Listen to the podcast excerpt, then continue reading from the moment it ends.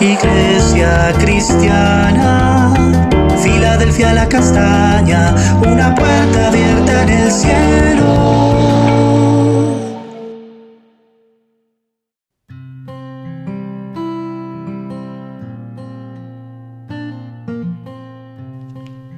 Familia Filadelfia, la castaña, Dios les bendiga, como han estado. Les mando un abrazo con mucho amor y muy contento de poder participar en el devocional Una puerta abierta en el cielo. Hoy continuamos el estudio en 2 de Pedro capítulo 2. Leemos desde el versículo 10 en adelante, tenemos hasta el 17.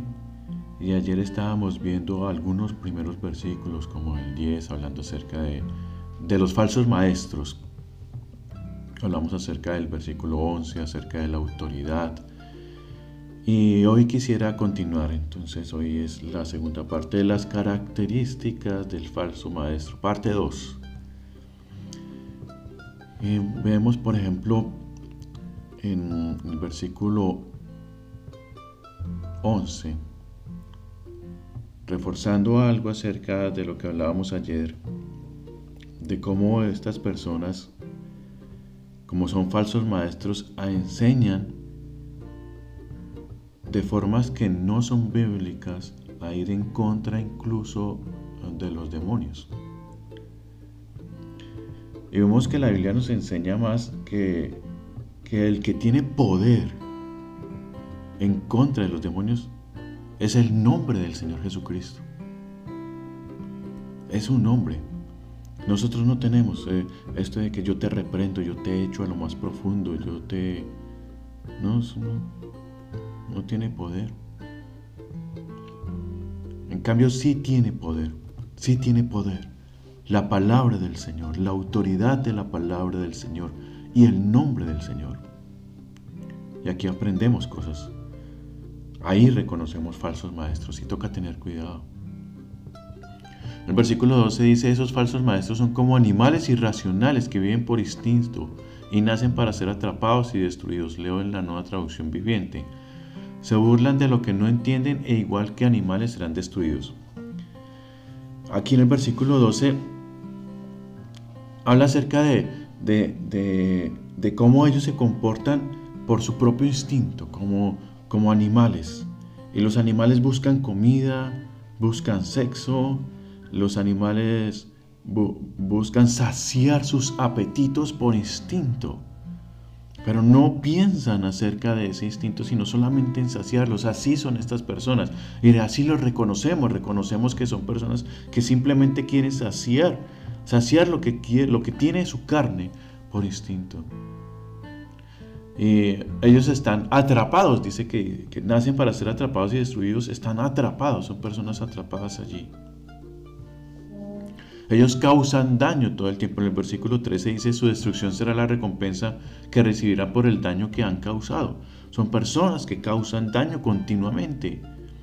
A ellos les, encanta entregarse a los placeres perversos a plena luz del día.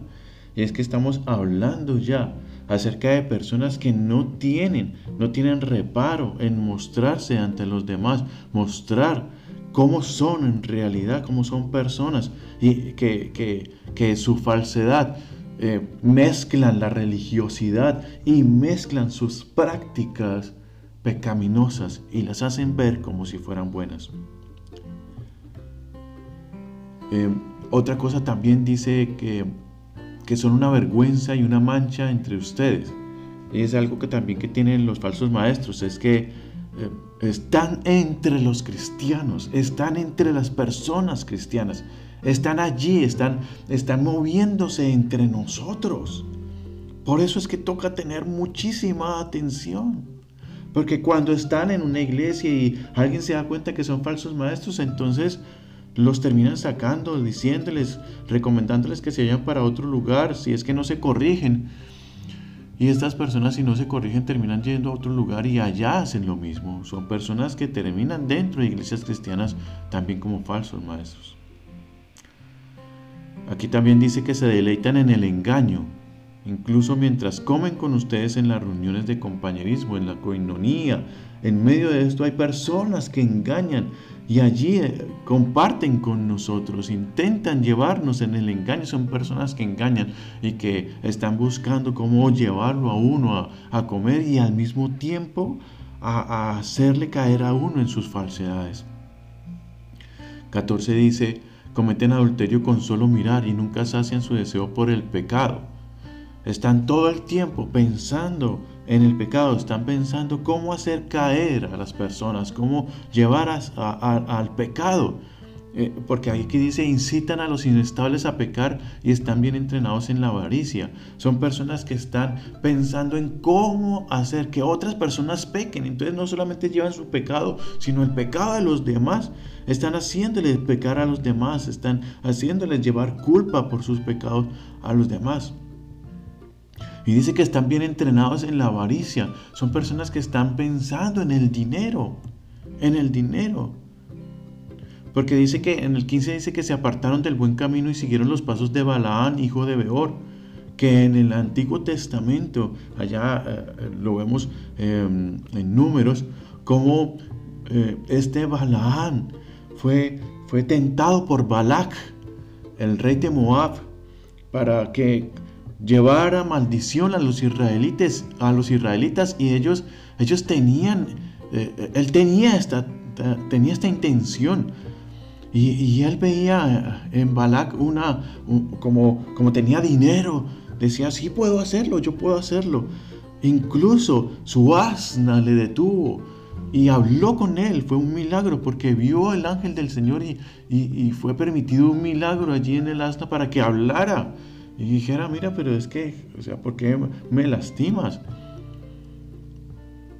Y él no se daba cuenta, no se daba cuenta que el ángel del Señor estaba allí. Y su avaricia le llevó, le llevó a, casi a pecar y finalmente se detuvo. Pero nosotros vemos que incluso Balaam le enseñó a Balac que la forma en que podía hacer caer a los israelitas era haciéndoles pecar. Entonces no solamente era una persona que tenía en su mente el dinero, sino que quería adicionalmente hacer pecar a los demás.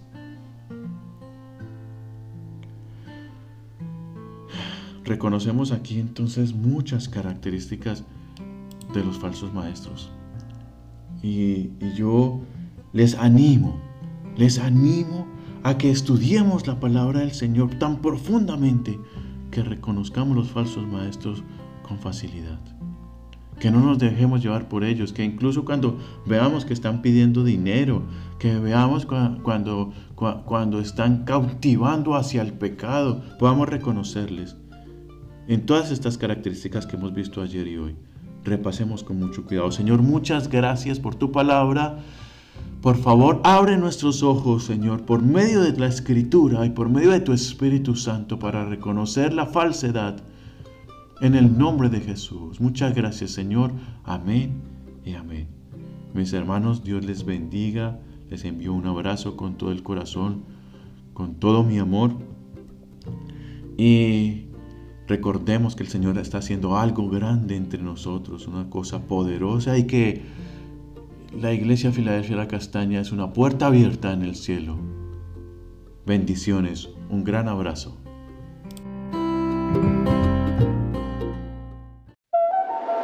Iglesia cristiana, Filadelfia la castaña, una puerta abierta en el cielo.